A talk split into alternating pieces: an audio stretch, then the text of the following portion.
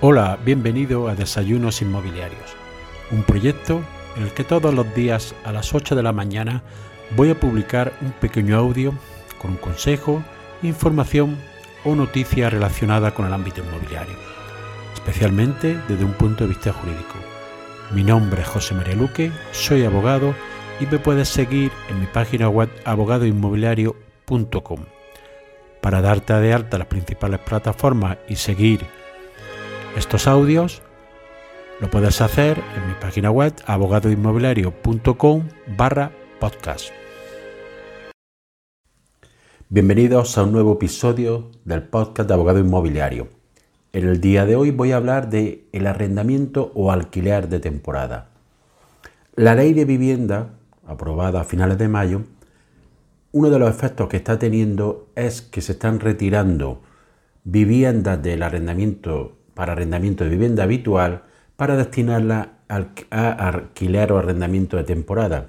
Y ello en base a que no está sometido a las limitaciones de subida de precios ni a otras limitaciones o controles que establece la ley de vivienda y aquellas que ya establecía la ley de arrendamientos urbanos.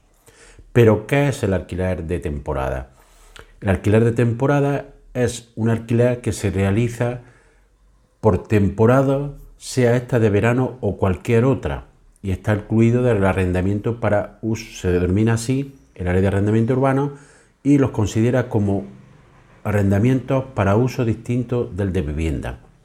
Ejemplos muy habituales, el arrendamiento de una vivienda a un estudiante durante el curso universitario, el arrendamiento de un piso a, una familia en la playa durante toda la temporada de verano, el arrendamiento a una persona por motivos laborales que se ha desplazado a otra ciudad para ejercer su desempeño profesional.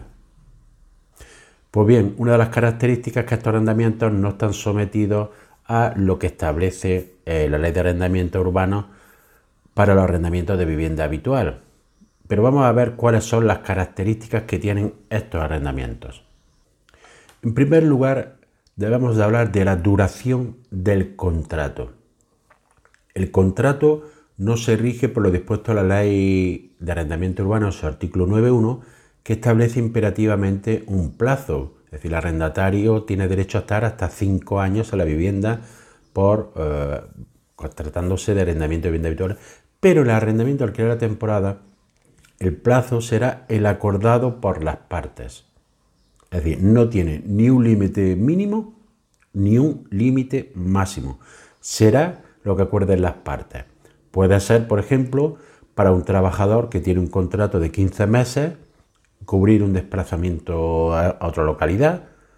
Puede ser también inferior de un mes para un periodo de vacaciones, por ejemplo, durante el mes de julio o el mes de agosto, para cubrir la necesidad de esta, de vivienda en una zona de, para uso turístico. ¿Es posible prorrogar este contrato? No si no se ha estipulado. Es decir, una de las características de estos contratos es que tiene una duración determinada en las cuales el, el arrendatario debe de abandonar el piso una vez finalizado el mismo. Sí se puede prorrogar si hay acuerdo entre las partes y una causa justificada, siendo la misma normalmente que ha dado lugar al establecimiento de este tipo de contratos. ¿El inquilino puede desistir de contrato anticipadamente? Pues por regla general no. Depende de lo que se haya estipulado entre las partes. Por eso en este caso hay que estipular en caso de que el inquilino abandone antes eh, del plazo de vencimiento la vivienda si da lugar a una indemnización por daños y perjuicios. En segundo lugar, tampoco el arrendador puede recuperar el piso si lo necesita para sí o para otra tercera persona. En algunos casos, el arrendamiento de vivienda habitual sí se puede recuperar el piso, pero en este tipo de arrendamientos no. Uno de los elementos fundamentales que debemos de establecer en el contrato es la finalidad para lo cual se ha establecido este contrato, que es quizás la característica fundamental de estos contratos, es decir, establecer en el mismo por qué se realiza este tipo de contrato y no es un contrato de vivienda habitual cuando en algunos casos puede dar lugar a dudas, por ejemplo, si excede del plazo de un año.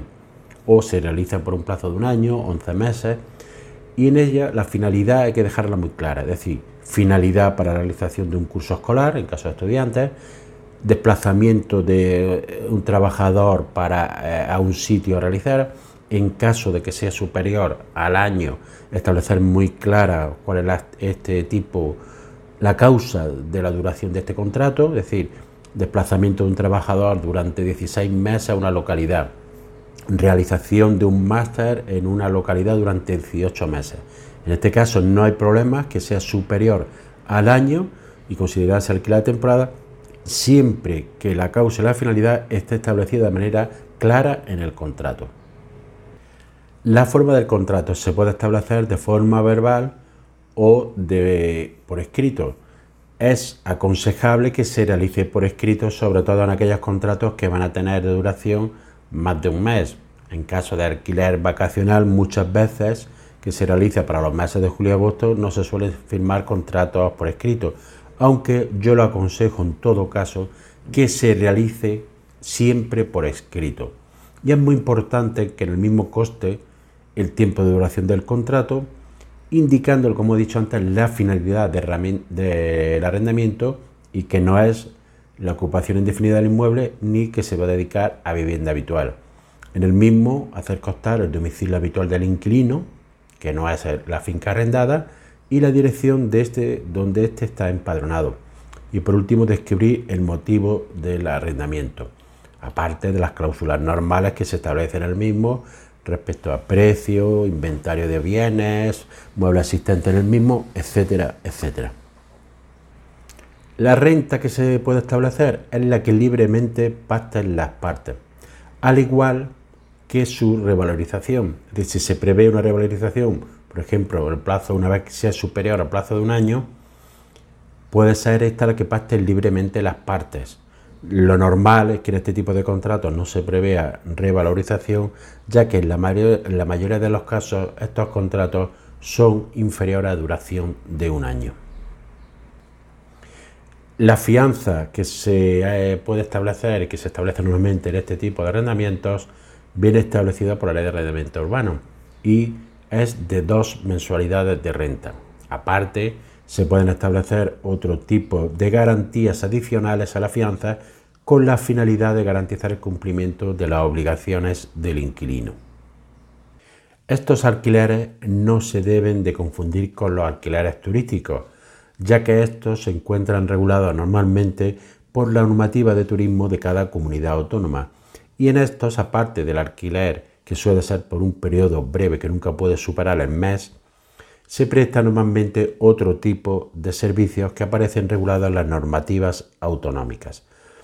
Por último, decir que a veces se utiliza el, alquiler de temporada para encubrir un alquiler de vivienda habitual. A veces me encuentro con contratos que se realizan por 11 meses cuando la finalidad de los mismos es de vivienda habitual. Estos contratos realmente están hechos en fraude de ley, porque son contratos de vivienda habitual, están sometidos por tanto a la regulación de la ley de arrendamiento urbano y el arrendatario tiene derecho a todos los derechos que mm, tiene que recoge esta ley, en especial aquellos relativos a la duración del contrato y de la renta. Por eso hay que tener mucho cuidado de distinguir muy claramente cuándo es un alquiler de vivienda habitual y cuándo es un alquiler de temporada y no utilizar nunca un alquiler de temporada para encubrir un alquiler de vivienda habitual, pues como siempre he dicho y he recordado varias veces, los contratos son lo que son y no lo que las partes son. Dicen que son. Es decir, que si la parte pone que es un contrato de temporada, pero realmente nos encontramos con un contrato de vivienda habitual, el arrendatario podrá exigir todos los derechos que tiene inherentes al mismo. Nos vemos en el siguiente episodio. Y así llegamos al final del episodio de hoy. Espero que te haya sido de utilidad para ampliar tu conocimiento en el ámbito inmobiliario. Si quieres que este podcast llegue a más personas, puedes compartir en tu red el enlace del episodio o darle una valoración positiva en la aplicación que utilizas para escucharlo. Recuerda que me puedes seguir en abogadoinmobiliario.com. Gracias por escuchar Nos vemos en el siguiente episodio y que tengas un excelente día.